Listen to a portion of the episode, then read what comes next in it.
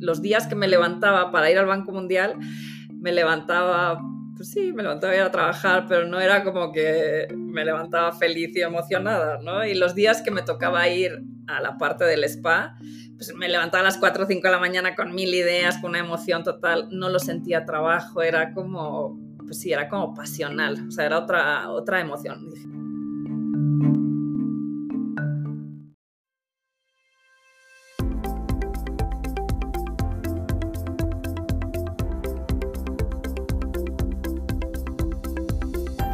Bienvenidos a Creando Latam, un podcast donde conversamos con emprendedores e innovadores de Latinoamérica para conocer sus historias y, a través de ellas, inspirarte a seguir tus ideas. Soy José Luis Ortiz y en el episodio de hoy, Hele Jepson nos cuenta cómo ha aprovechado cada oportunidad profesional que se le ha cruzado hasta llegar a lo que hoy es Escape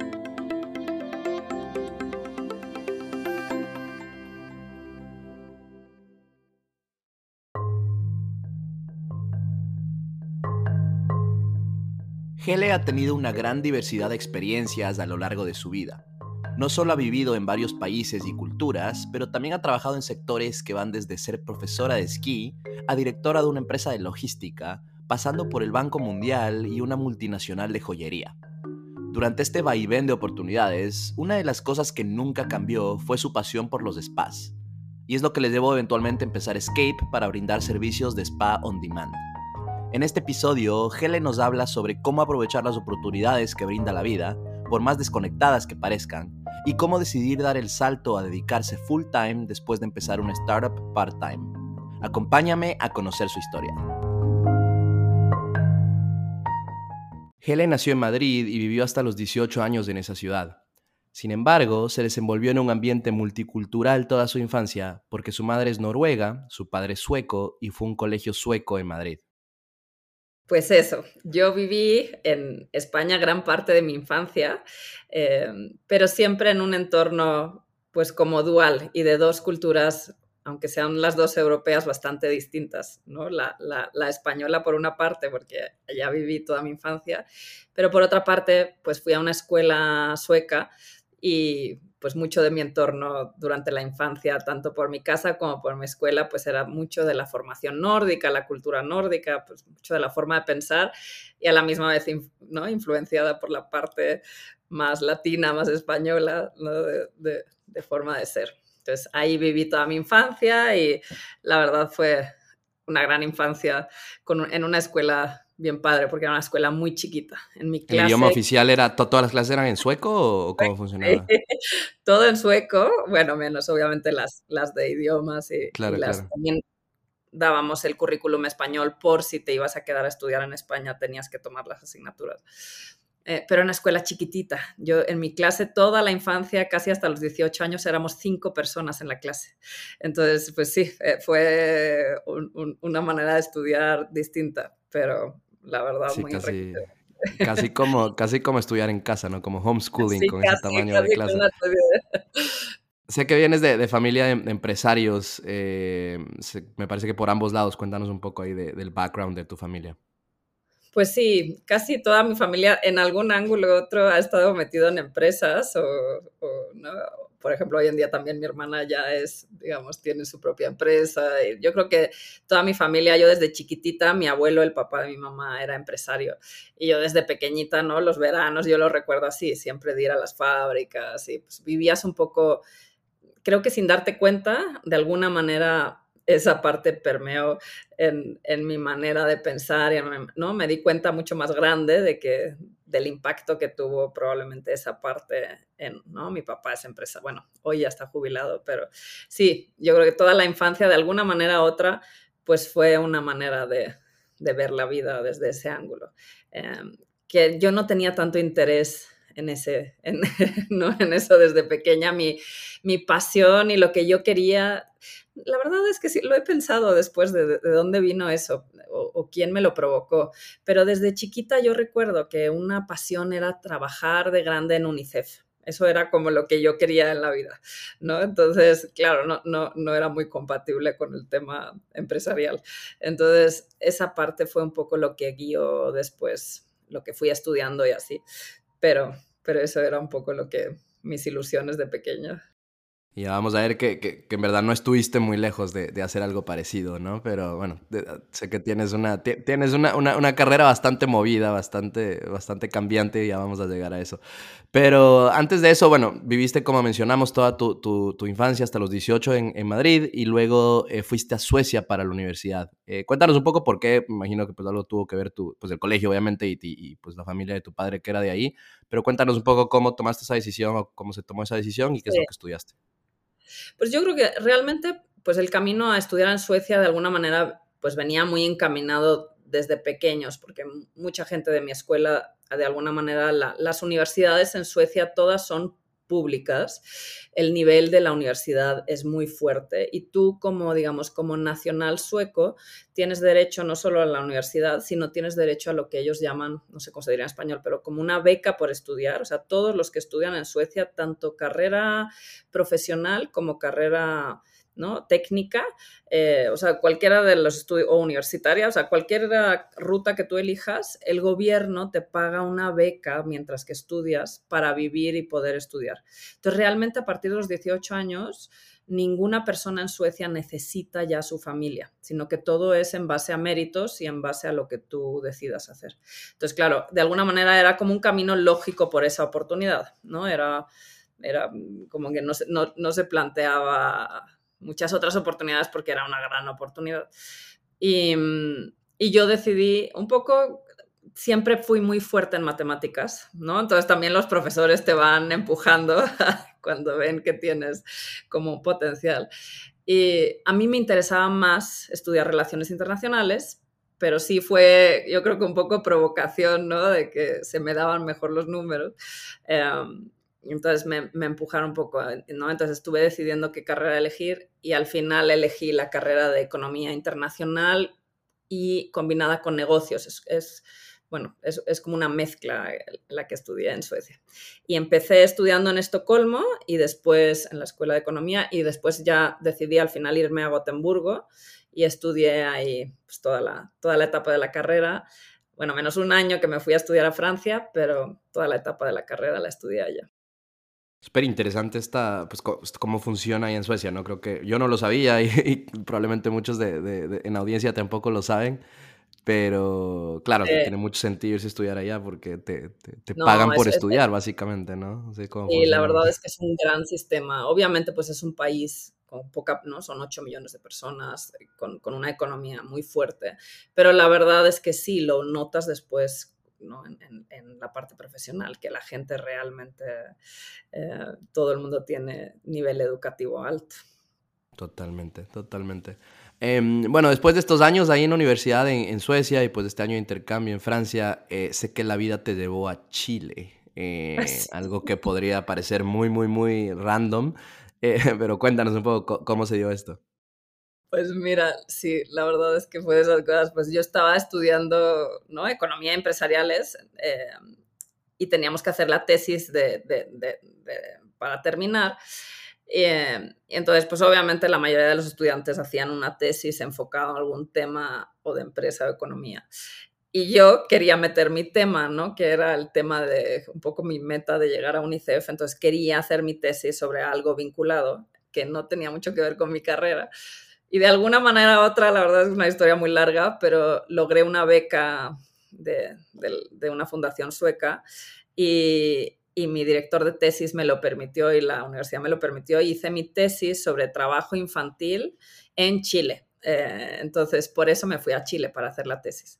Em, entonces, pues nada, fui a Chile, viví en Chile casi seis meses y a la misma vez que estuve ahí, pues empecé a trabajar de profesora de esquí en Chile. y, también aproveché y estuve muchos meses viajando. Em, y conociendo Latinoamérica. Entonces, como que me enamoré en ese viaje de, de, los países. En ese viaje no llegué a México, pero, pero viajé a muchos otros. Pero llegaste a otros. Eh, es que esquiar era algo que hacías de, toda la vida, que pues... Sí, esquiar sí, aún creciendo en España, la verdad es que mis papás eran muy esquiadores y mi hermana competía. Mi hermana fue profesional muchos años, eh, entonces yo casi toda la vida me la pasé esquiando. En las, en las venas, entonces. En las venas, sí. Eh, buenísimo. O sea que, que, hasta, hasta fuiste un poco a California, me parece, enseñar esquí también, Sí, después de trabajar de profesora, profesora. también. Eh, cuéntanos qué vino después, entonces, de todas estas andanzas por, por Latinoamérica. Pues eh, nada, volví a Suecia a entregar la tesis y después de eso, pues me quedé enganchada justo con lo que tú decías, ¿no? Con la parte del esquí. Estaba justo en esta fase, ¿no? De, que terminas y estás buscando qué hacer. Y entonces con una amiga pues se nos cruzó y decidimos irnos a trabajar a California. Entonces me, vine, fui a Estados Unidos por primera vez a vivir y trabajé en una estación de esquí en California de profesora y después de ahí me fui otros seis meses casi a trabajar, o sea, a vivir y a trabajar en Latinoamérica otra vez y me, la pasé viajando entre Perú, Argentina, Chile, o sea, ¿no? De backpacker así ah, con, con, dos amigas. Y después de eso, mi, mi, hermana había aplicado al undergrad en Georgetown y yo a la misma vez apliqué a, a, una maestría ya en relaciones internacionales. O sea, como que sí, ya dije, ya, ya tengo como que enfocarme más hacia mi, un poco hacia lo que yo quería, que seguía siendo el proceso de trabajar en UNICEF. Y entonces apliqué a la, maestría y entré a la maestría y, y, mi hermana a la vez entró al undergrad. Entonces me fui a vivir a Washington, D.C. Y esto fue como en el 2001 más o menos. Y después, pues nada, llegamos las dos a, Washington, que es una ciudad espectacular, y yo empecé a hacer mi maestría pero tenía un poco pues esta parte, ¿no? De que lo bueno de las universidades en Estados Unidos es no solo ¿no? que el nivel de los estudios es muy alto, sino toda esta parte de network y toda la parte que te pueden ayudar a conseguir contactos para encontrar trabajos, etcétera, o internships o lo que sea, ¿no? Entonces, aproveché eso, viendo eso, y, me ayudó un profesor a conseguir trabajo dentro del BID, del Banco Interamericano de Desarrollo, y trabajé ahí casi tres años, o sea, a la misma vez que hacía la maestría, en, la división de género, en un proyecto de tema de liderazgo de la mujer en América Latina, que no, pues aprendí un montón. La verdad, tuve una jefa brasileña que es una de mis mentoras y una de esas personas que te marcan. Y, y, nada, y entonces empecé con eso. Y después, un poco por casualidad, eh, mi hermana le ofreció, con unos amigos, ella terminando el undergrad quería quedarse en Estados Unidos y iba a empezar una empresa con dos americanos, un concepto de spas. Em, bueno, y se le cruzó otras cosas a mi hermana por el camino. En Washington. Washington. Sí, exacto. Y, y yo justo en esa etapa, cuando ella estaba tomando ese trabajo, yo me acababa de cambiar del BID al Banco Mundial, ¿no? porque ya me ofrecieron un trabajo en la división de, de, Children and Youth, se llama, o sea, y ya estaba yo, digamos, en la parte que era como mi meta un poco, ¿no? De trabajar en temas de infancia. Y ella no quería tomar el trabajo porque le surgió otra oportunidad, o sea, la, ¿no? de abrir esta empresa con, con, los dos americanos. Y entonces, para no dejarlos colgados, pues ahí fue cuando de repente se me cruzó el tema del mundo de las startups. ¿no? Ella dijo, no, yo no, pero mi hermana os ayuda. y entonces, como justo estaba trabajando tiempo parcial en el Banco Mundial, porque no estaba terminando la maestría en esa etapa, eh, pues me metí con ellos a ayudarles a montar esta empresa de spas, que yo de spas no sabía absolutamente nada. Y no solo no sabía nada, que realmente no estaba en, mi área de interés, ¿no? De, de, cosas que me pudieran interesar. Pero bueno, me junté con ellos dos, que eran dos americanos súper movidos y de los que aprendí un montón. Y, la verdad es que fue transformativo. O sea, empecé casi que a la semana o a la, semana dos de estar con ellos como creando un concepto desde cero, ¿no? Porque era montarlo desde cero. No, fue fascinante. O sea, no ¿Alguien de los tres tenía experiencia en spas antes o cómo? O sea, mi, era un, era, uno era médico cosmético, o sea, digamos, especialista en temas del sí. O sea, él había estado en esa industria de alguna manera y el otro es un crack financiero y toda la parte de, ¿no? que, que, había tenido negocios y es, es, un finance guru. Entonces era como la combinación perfecta, ¿no? Entre ¿no? alguien que sí tenía experiencia, alguien que dominaba la parte de números y pues yo que realmente no lo sabía, pero resultó pues que me encantó, ¿no? Y me moría, o sea, era emocionante y sí, me, me, me enganché totalmente. Entonces, Pero en pues sí, fue paralelo- una etapa- Sí. No, te, te iba a preguntar, o sea, en paralelo estabas en el Banco Mundial, en la división de, de- de niñez y juventud, algo que creo que se, lo- se ve bastante cerca a UNICEF, ¿no? O sea, bastante cerca como a tu Sí. trabajo soñado de No. toda la vida. ¿Cómo- ¿Qué sentías cuando a- estabas en el Banco Mundial? Pues mira, yo había llegado a este trabajo soñado y al final yo creo que a muchos seguramente lo entenderán cuando lo escuchen, ¿no? Que uno tiene esta idea de cómo va a ser algo y uno, ¿no? Se estructura como esta idea en la cabeza de lo que va a ser. Y, obviamente además, pues el trabajo en el Banco Mundial pues era un privilegio, porque pues es un, es un lugar para trabajar privilegiado por muchísimas cosas, ¿no? Eh, lo que pasa es que para mí yo soy muy de, de, personas, o sea, a mí me gusta mucho el contacto con la gente, el trabajar directamente con la gente, ¿no? Esta parte más de la parte humana y me tocó más un trabajo bastante teórico, ¿no? En mi departamento y en lo que a mí me interesaba, pero realmente lo que se volvió la realidad pues no era lo que yo me esperaba, ¿no? Entonces, pues los días que me levantaba para ir al Banco Mundial, me levantaba pues sí, me levantaba a ir a trabajar, pero no era como que me levantaba feliz y emocionada, ¿no? Y los días que me tocaba ir a la parte del spa, pues me levantaba a las 4 o 5 de la mañana con mil ideas, con una emoción total, no lo sentía trabajo, era como, pues sí, era como pasional, o sea, era otra, otra emoción. Dije, y al final fue un día, ¿no? Cuando me desperté dije, pues es que la vida debería ser así, ¿no? Uno debería poder elegir eh, levantarse y tener tantas ganas de hacer algo que, que, no se sienta casi como si fuera trabajo, sino que es algo que realmente te, te mueva, te apasione, te haga feliz. Eh, ahí tomé la decisión, decir, no, pues claramente, aunque me haya, ¿no? Pues fue una decisión muy difícil, pero pues tomé la decisión y dejé el banco y, y me dediqué, pues en ese, por lo menos un año estuve casi tiempo completo con el tema de la apertura de los spas físicos. ¿Y, y cuánto tiempo Entonces, hiciste eh, esa los dualidad dos, de bancos a los dos más o menos? Mira, yo creo que estuve casi, pues casi dos años entre, entre, entre dualidad, entre lo que terminé, porque ¿no? como que fue ahí el BID, Banco Mundial, eh, SPAS, fue un poco como a la misma vez. Eh, pero sí, fue una decisión difícil, pero al final uno tiene que seguir sus instintos, ¿no? Y la verdad es que, pues sí, cuesta trabajo a veces saltar al vacío así, pero pues fue la mejor decisión. La verdad es que lo amé, ¿no? Y pues ahí desde ese, pues los spas los empecé en el 2003 y desde entonces pues encadené, ¿no? El tema de tener spas físicos durante muchos años y la verdad estuvo, aprendí mucho del sector y me acabó, pues me acabó apasionando el sector del bienestar. Um, y ya, pues ya casi que, ¿no? Ya son casi 18 años trabajando en este sector. Sí, Entonces, pues lo que haces ahora de alguna manera está, ¿Sí? está relacionado, ¿no? ya, ya, vamos a llegar a eso. Pero entonces sé que, como mencionaste, estuviste en, en Washington, D.C. unos años con lo de los spas. Eh, luego, después de un tiempo, sé que te mudaste a New York eh, y eso como marca otra etapa de, de, tu vida. Cuéntanos un poco cómo, cómo se dio eso. Pues mira, en la etapa de Washington se me cruzó un mexicano que me enamoré locamente. Ya, ya, todo va teniendo más sentido, ¿no? Ajá, sí. y, y, nada, pues no, nos hicimos novios. Y, y él, él, trabajaba para el gobierno mexicano de diplomático y, en Washington. Y entonces eh, lo trasladaban a él a trabajar a la ONU, en, ¿no? representando a México, trabajando para México en la ONU. Y, y, se mudó a Nueva York y los dos, ¿no? Entonces, un año estuvimos a distancia, ¿no? Entre Washington, ¿no? Con el tren, yo vivía en un tren, eh, que la verdad yo siempre digo, fue la etapa más productiva de mi vida, o sea, nunca saqué más trabajo que esas horas de tren, siempre lo digo, no, y a veces lo he hecho, ¿eh? O sea, de, cuando realmente quiero concentrarme, lo de meterse en un avión o en un tren, nunca vas a sacar mejor resultado que, que en ese entorno.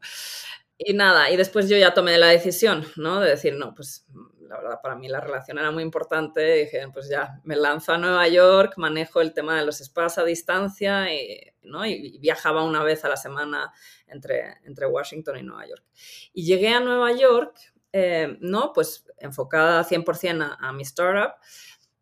Pero en ese entonces, cuando yo me mudé a Nueva York, la verdad es que todavía el tema de los coworkings, de, ¿no? De esta parte más pues de ahora, de la manera de trabajar, todavía casi no existía, ¿no? O sea, no, no, no era algo que todavía fuera fuerte. Entonces, la verdad es que trabajar para uno mismo se volvía muy solitario, ¿no? Se volvió como algo bastante, sí, aburrido de alguna manera. Entonces llegó un momento que dije, no, esto, esto no, ¿no? De repente esa, esa pasión me, me por, por, mi startup, pues sí, pero era como muy solitario el proceso.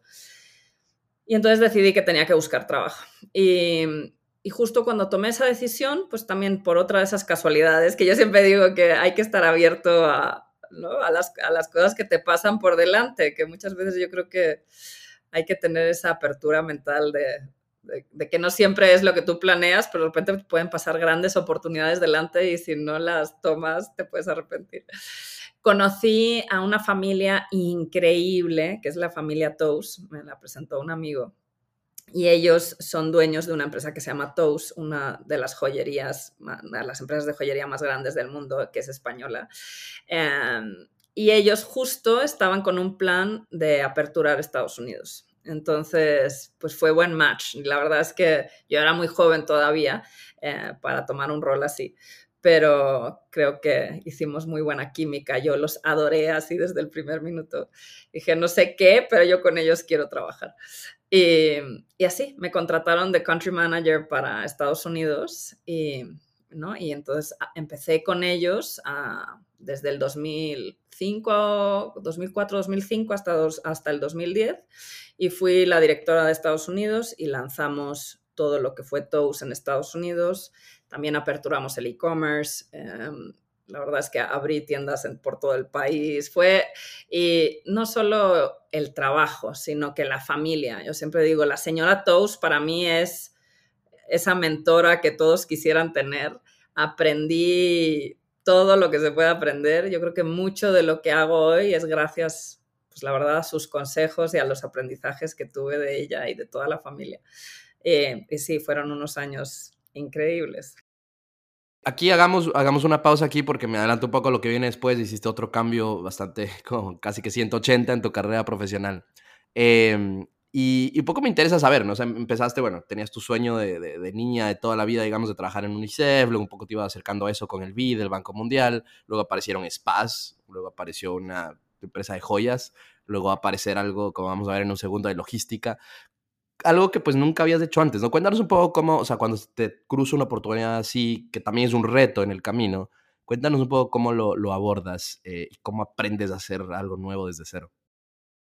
Pues mira, yo creo que es, em, la verdad es que siempre lo he dicho, ¿eh? yo cuando hago entrevistas ahora a personas que van a entrar a mi equipo, yo siempre digo que prácticamente no todos, o sea, es decir, hay ciertas profesiones que obviamente no las puedes, como no, no puedes meterte a ser médico, o sea, hay ciertas cosas que no puedes, pero en general, la verdad es que si una persona le mete muchísimas ganas, pasión y, mucho esfuerzo, prácticamente te puedes proponer y hacer cualquier cosa, ¿no? Entonces, yo creo que es esta parte de no tener una barrera mental de límites. Yo creo que un poco eso, pues yo creo que es gracias probablemente a, mi, a la manera de educar de, la parte nórdica, creo que te ayudan a eso desde pequeño, que no te pongas barreras, sino que te sientas todopoderoso un poco.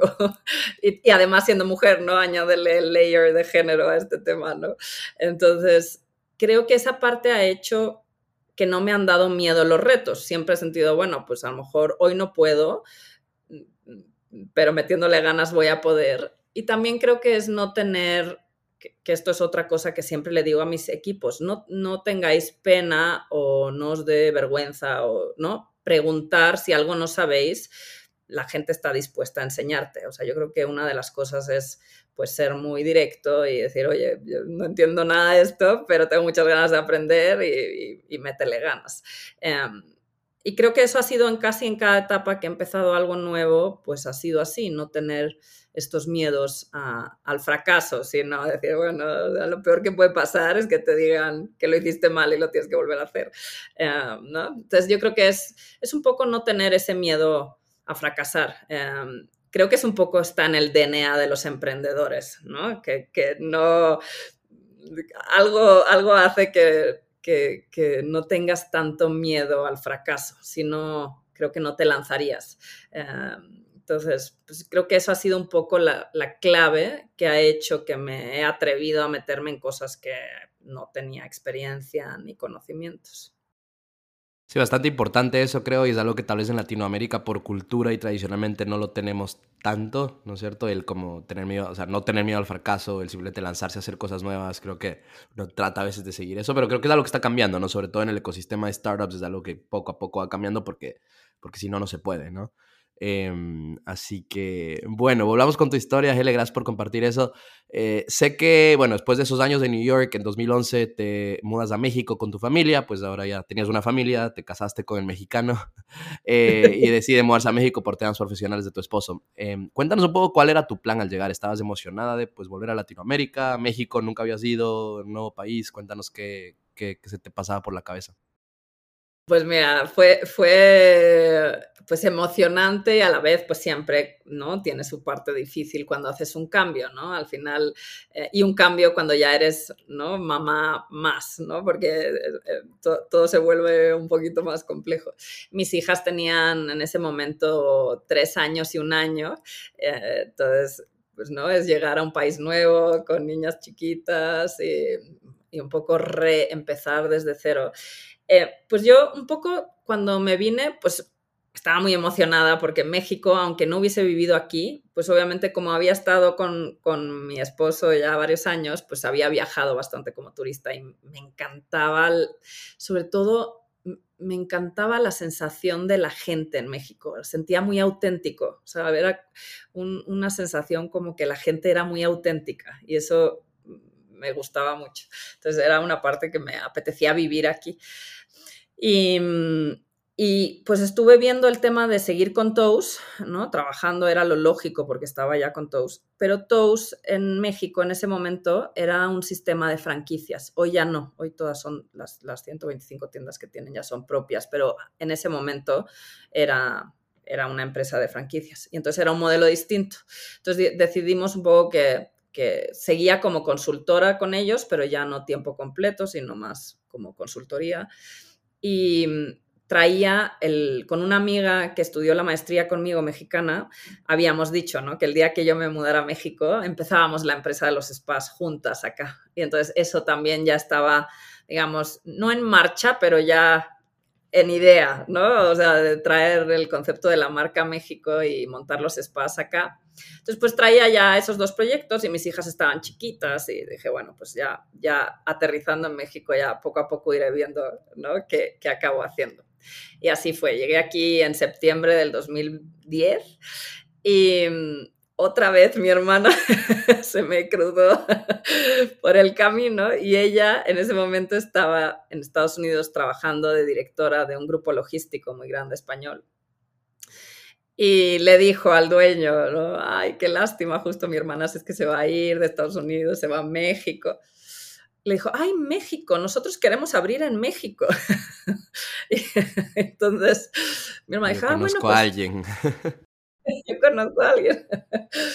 Y así fue en septiembre, volaron, el, voló el dueño, el equipo de España a entrevistarme. Yo llevaba una semana aquí. Y ya, pues de repente me vi eh, tomando el rol de country manager de este grupo para México y aperturar un grupo logístico que otra vez no, sin experiencia. O sea, yo de logística creo que mi único conocimiento pues era la parte ¿no? del shipping, del e-commerce que habíamos montado en todos, pero realmente pues no había estudiado comercio internacional, o sea, logística es bien complicado. Em, pero bueno, pues igual, ¿no? Dije, bueno, si ellos confían en mí, pues vamos. Empecé a trabajar nada más llegar a México. Sí, veo que tu hermana ha tenido un rol muy, muy importante en todos estos cambios como bien drásticos en tu, en tu vida y en tu carrera profesional, ¿no? Eh, sería, si es que algún rato logra escuchar este episodio, se va a sentir, creo, bastante, bastante honrada. Eh, pero bueno, sé que, sé que eh, entraste a esta empresa que se llamaba Leeward Worldwide Logistics. después de unos años te cambiaste a otra empresa de logística, igual la misma movida, no sé, tu española, quería entrar a México, se llamaba Altius y al final estuviste 10 años en logística, básicamente, que es bastante tiempo, ¿no? Me imagino que te convertiste en una, en una experta. Pero profundicemos, porque fue tanto tiempo, profundicemos eh, en qué tipo de proyectos hiciste en esos años y nuevamente cómo, cómo aprendiste, digamos, de este nuevo mundo eh, y, si todavía manejabas el, tema de los spas como a, un lado. Pues sí, mira, con los spas, con, con, con mi amiga y otras dos socias, eh, lo armamos juntas aquí en México y, los, y, aperturamos la empresa de spas físicos con la que estuve socia pues casi los primeros seis años de México. Eh, una empresa que va súper bien, la verdad nos fue muy bien. Eh, spas muy exitosos y la marca penetró muy bien en México. Em, pero, pero nunca me dediqué full time, sino que siempre no estaba como en el mundo de la startup en mis horas, digamos, libres y a la vez, pues liderando pues, estos dos proyectos de, de aperturar las empresas de, de logística, que, que, aunque fuera, son de logística internacional, o sea, lo que se llama un forwarder, digamos, en el, en el lenguaje de los logísticos, y en carga proyecto. Entonces, ¿no? mucha carga especializada de los grupos grandes industriales españoles de ¿no? proyectos eólicos, proyectos de, de, carreteras, pues, cosas bastante complejas, un mundo muy de hombres. Eh, entonces tuvo unos retos bastante significativos ser una directora ¿no? extranjera, mujer en este mundo bastante... Pero bueno, la verdad es que aprendí muchísimo. Yo creo que la verdad es que el tema de comercio exterior aunque no acabes trabajando, ¿no? aunque no vuelva a trabajar en logística, a lo mejor, la verdad es que esos conocimientos, no solo de armar las empresas, que yo creo que es mi pasión, así esta parte de, ¿no? de arrancar algo y ver qué crece, sino pues toda la parte de comercio exterior, ¿no? Eh, aduanas, o sea, toda esa parte, la verdad, son aprendizajes que hasta día de hoy dentro de Escape los estoy aprovechando. Eh, creo que en, en muchos segmentos empresariales, de alguna manera esos conocimientos sirven mucho. O sea que sí, sí, sí fue una carrera bien aprovechada en ese sentido. Em, pero bueno, siempre he estado, pues sí, esta parte dual, ¿no? Spas con logística, pues tampoco, pues siempre eran como dos mundos, pero, pero, pero sí, creo que el, el, el hilo conductor es el, el construir algo. Sí, sí, sí, me imagino, ¿no? Cuando, estás en el mundo de los spas, decir, sí, pues mi, mi, mi trabajo full time es directora de logística de una empresa. y en cambio de logística, decías como, sí, part-time de unos spas. Como muy, muy, peculiar. había días chistosos, ¿no? Que tenía que supervisar la obra del segundo piso con el casco, con los ingenieros, con los de transporte. Y en la tarde con los spas, sí, no, era un poco... Dos mundos diferentes ahí. Bueno, entonces, como mencionamos, estuviste por ahí 10 años entre esas dos empresas en el mundo de logística. Eh, sé que mientras estabas trabajando en, la segunda, en Altius, em, algo pasó más o menos en 2018 eh, que te acercó un poco a esta idea ya de emprender más en tecnología como tal. Cuéntanos qué, qué fue lo que pasó. Pues mira, fue igual, ¿no? De estas cosas que, que salen de una plática, pero mi socio, que se llama Pepe, él es arquitecto, era amigo mío, él y su esposa son amigos míos y, y nada, en una, en una comida, yo creo que fue, ¿no? Hablando, él tenía muchas ganas de, él tiene un despacho de arquitectura, pero tenía muchas ganas, lo tiene con su, o sea, es un, negocio familiar, y él tenía muchas ganas de emprender, pero en algo vinculado a tecnología, ¿no? Entonces él había estado por su cuenta viendo, ¿no? De armar una aplicación, él, estaba más enfocado a lo mejor en el nicho de, ¿no? De temas vinculados a construcción, o sea, en, su mundo, digamos, de alguna manera.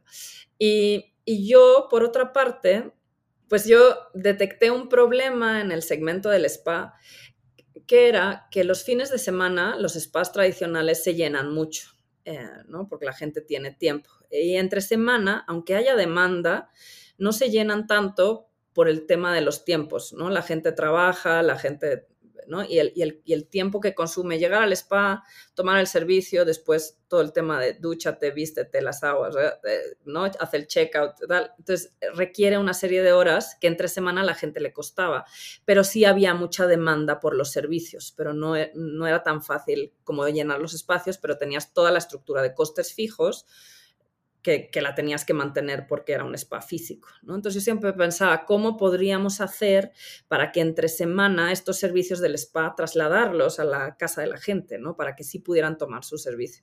Entonces ya esa parte de la problemática yo la, ya la traía. Y entonces hablando con mi socio, pues fue un poco, oye, pues, ¿no? Imagínate, ¿no? Lograr trasladar esta experiencia de spa que tú conoces también a la casa de la gente con, tecnología. Y ahí fue cuando empezamos a idear la idea de, la aplicación de spa a domicilio, Entonces, de ahí salió un poco la, idea y pues fue evolucionando y, vimos que la parte de tech era importante entonces también nos asociamos con, un chico que es programador, ¿no? Para que realmente la parte de tech tuviera mucha, mucha presencia. Y nos unimos y en 2018 lanzamos lo que hoy es Escape, eh, que es una aplicación de, masajes y faciales a domicilio. Eso, justo antes de, antes de continuar con la historia, con, eh, háblanos de, qué es Escape, pues en ese momento, ahora, si es que ha cambiado algo, y, y háblanos un poquito acerca de los tal productos, servicios y líneas de negocio que tienen, que sé que son varias. Pues mira, Escape nació así, como una aplicación. Eh, pues empezamos muy chiquito, obviamente, ¿no? Pues una empresa bootstrapped, que a día de hoy seguimos siendo bootstrapped, pero pues al principio, pues, ¿no? Una idea que, la fuimos armando. Em, y, y, ese fue el origen de Escape. Hoy, esa parte que empezó siendo Escape sigue siendo nuestro negocio principal, que es la aplicación. O sea, realmente el B2C es, es hoy en día todavía nuestro fuerte en facturación. Em, hoy ya estamos en 23 ciudades en México, tenemos un equipo de casi 800 terapeutas y ese es como digamos el, núcleo principal de Escape. Después Escape ha ido evolucionando mucho por la pandemia, ¿no? que nos, nos, forzó un poco a, a, repensar y a idear nuevas líneas de negocio, porque obviamente el tema ¿no? de masajes y faciales pues, no era un buen negocio en ese momento.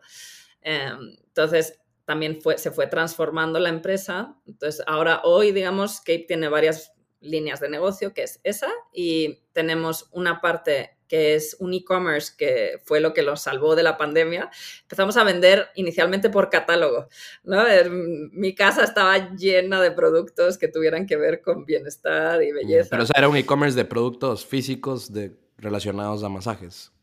Sí, o sea, fuimos haciendo negociaciones con marcas, eh, unas con las que ya trabajábamos dentro de los negocios, o sea, dentro del negocio, y otras que fuimos añadiendo, ¿no?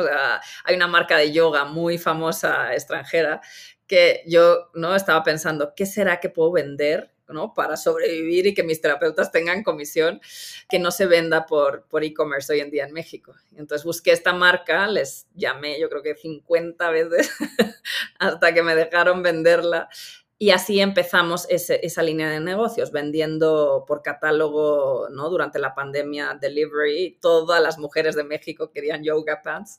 Eh, entonces vendimos muchísimo y fuimos añadiendo marcas de lujo, sobre, sobre todo el segmento lujo, y hoy en día ya tenemos un e-commerce que se llama Escape Lifestyle, eh, que además no solo para nosotros como empresa, sino para todo nuestro equipo de terapeutas tienen comisión sobre ventas. Entonces es una línea para ellas también de ingreso adicional. Eh, entonces esa parte está muy padre. Y después em, arrancamos también este año por la pandemia. Eh, toda la parte educativa normalmente se hace presencial. Y durante la pandemia tuvimos que empezar a implementar educación para las terapeutas vía digital. Y ahora eso lo estamos transformando en una escuela digital, en una plataforma EdTech que se llama Escape Academy, que la vamos a lanzar en toda América Latina y en Estados Unidos em, para terapeutas y cosmetólogas para diplomados. Entonces, esa es otra, otra fase de Escape. Y, y tenemos dos ramas fuertes de B2B, que es una somos Scape Hoteles, se llama esa parte de nuestro negocio, que somos el proveedor externo de muchos hoteles en México, ahora creo que son casi 45. Y, y tenemos otra parte que se llama Scape at Work, que es como una membresía para las empresas, para corporate wellness, ¿no? Entonces, una vez al mes, el equipo de Escape va a la empresa a dar masajes de shiatsu en silla y tenemos clientes muy grandes, ¿no? Clientes de empresas fuertes y esa es otra, rama que yo creo que va a crecer muchísimo después de la pandemia. Excelente, gracias por darnos ahí todo un 360 de todo lo que hace Escape en este momento. Em, ahora volvamos con la historia y luego te hago algunas preguntas que me surgieron de todo lo que nos contaste, pero en 2018 cuando deciden lanzar, lanzar Escape, eh, tú tomaste la decisión de seguir full time en Altius por, por algún tiempo mientras trabajabas también en Escape. Cuéntanos cómo fue tomar esa decisión versus simplemente decir, ok, empiezo Escape y renuncio a, Altius y cómo, cómo lo evaluaste.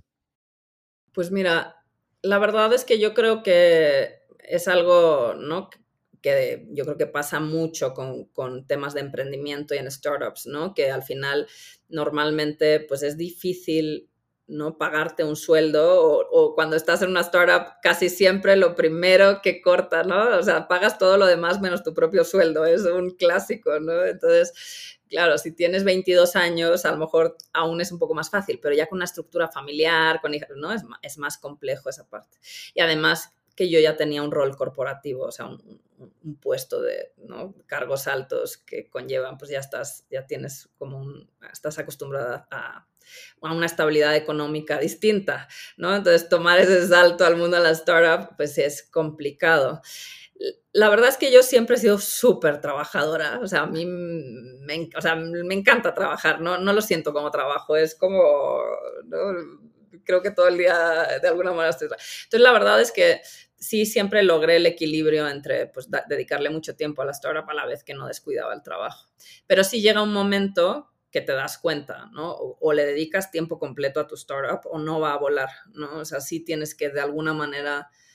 Eh, sí, yo creo que todo emprendedor llega un momento que te das cuenta. Tienes que de alguna manera hacer sacrificios en el corto plazo para que tu empresa realmente empiece a, funcionar bien. Eh, hace muchísima diferencia estar tiempo completo. Entonces yo, yo eso de alguna manera ya lo sabía, ¿no? Y sabía que, tenía que buscar el momento correcto de tomar esa, decisión. Y, yo creo que también la pandemia ayudó a la decisión, eh, ¿no? Como que pues era un poco o meterle todo, eh, todo el tiempo y todo el esfuerzo, o después de una época muy difícil económicamente para la empresa, que fue el año de la pandemia, o sea, el 2020 fue pues, muy complicado, tuvimos muy poco ingreso y, ¿no? Pues hacerlo sobre... Entonces sí, fue ahí donde tomé la decisión, tengo que dedicar a esto tiempo completo, hicimos como un compromiso familiar, eh, decir, bueno, ni modo, hay que hacer ajustes, y, así fue, y ahí empecé a ya trabajar tiempo completo para Escape. Muy buen framework y, pues un poco también con la realidad a veces, ¿no? De que simplemente no se, no se puede lanzarse full time al inicio. Eh, pero sí se puede lanzar algo part time y pues luego, luego de alguna manera unirse, eh, unirse full time. Eh, la otra cosa que mencionaste, Gel, es que hasta ahora han sido bootstrapped, significa que pues no han levantado capital externo.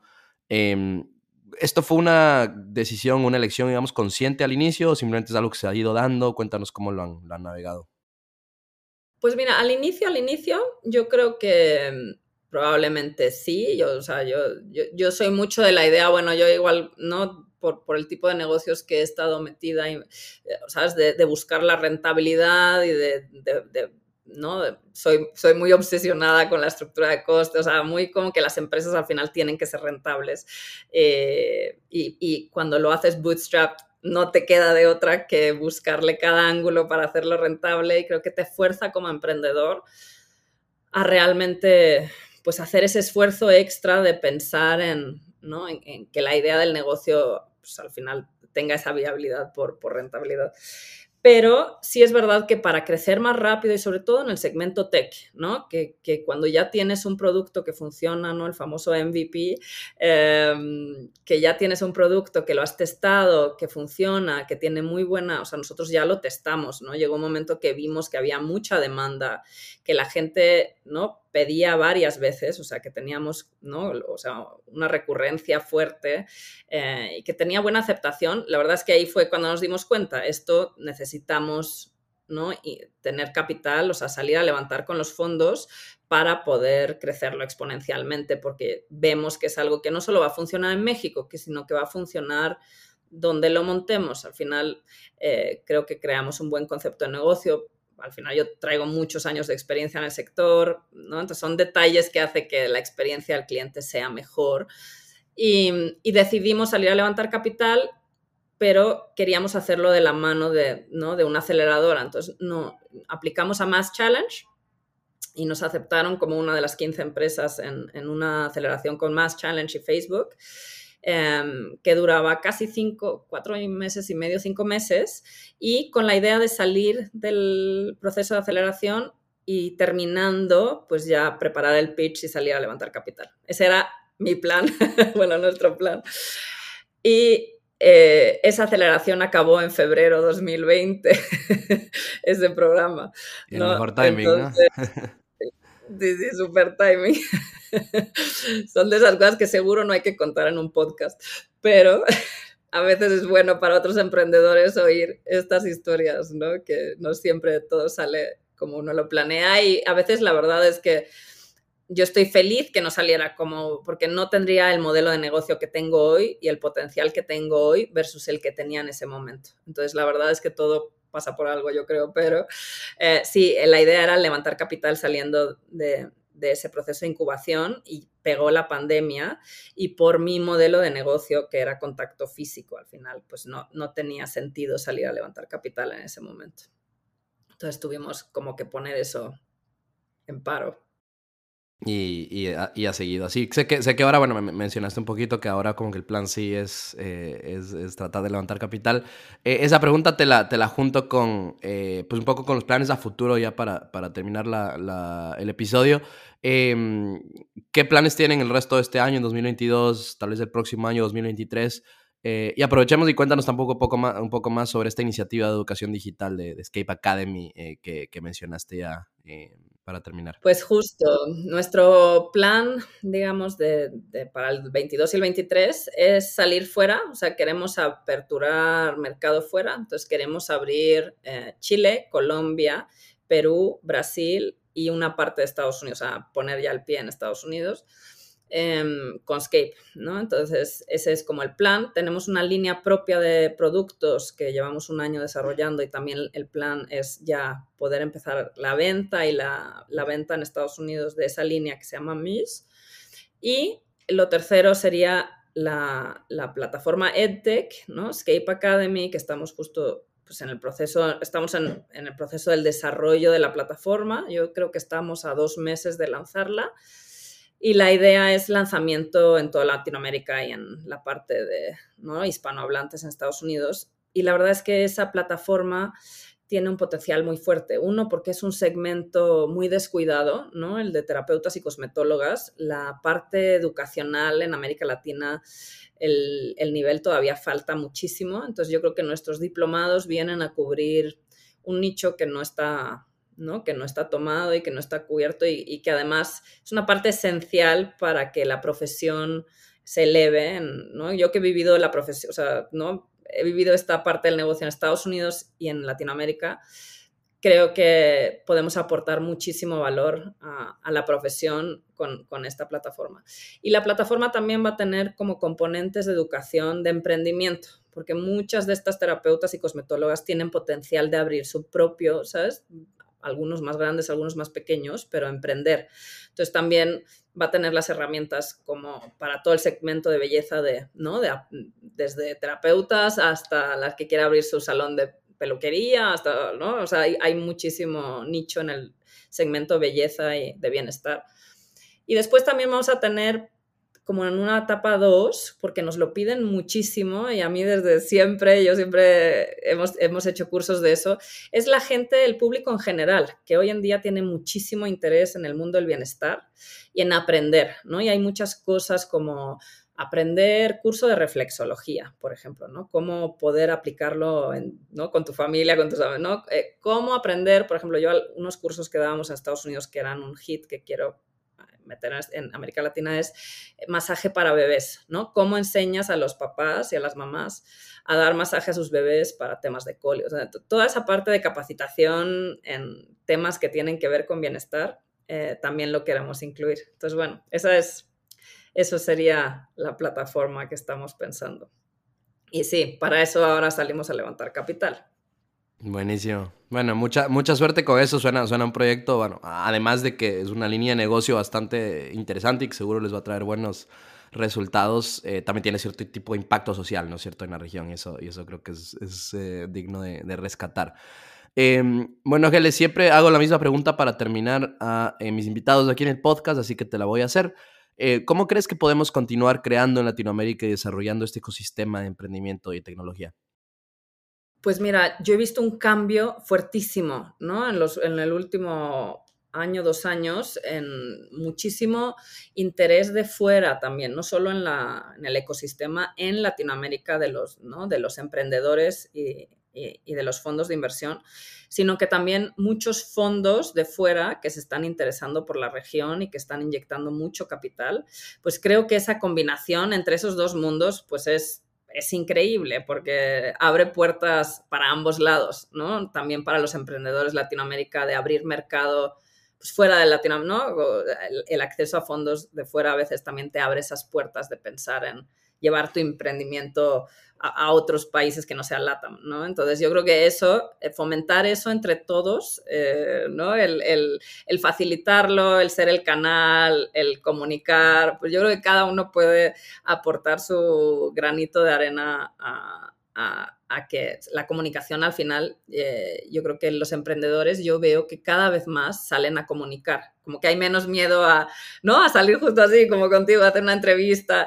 Pues la verdad es que no solo por las empresas de uno, sino yo siempre lo digo que es casi una responsabilidad por el ecosistema, por que otra gente lea esas historias, se motive. Yo todo lo que pueda hacer para que otros emprendan, siempre creo que es, y eso creo que todos los emprendedores podemos ayudar. Y mentorías, por ejemplo, yo siento que todos podemos dar mentorías, una parte de nuestro tiempo ¿no? Sin, cobrarlo ni nada, sino dar mentorías a esa gente que está joven, que está empezando. Eh, también yo siempre que me piden mentorías, yo siempre digo que sí, digo en, mis tiempos como puedo. Creo que eso es, algo que podemos aportar entre todos. Ella fue Hele Jepson con la historia de Escape. Por favor, ayúdanos a compartir el podcast y darle una calificación de 5 estrellas para que más personas lo descubran y lo escuchen. Nos vemos en un próximo episodio.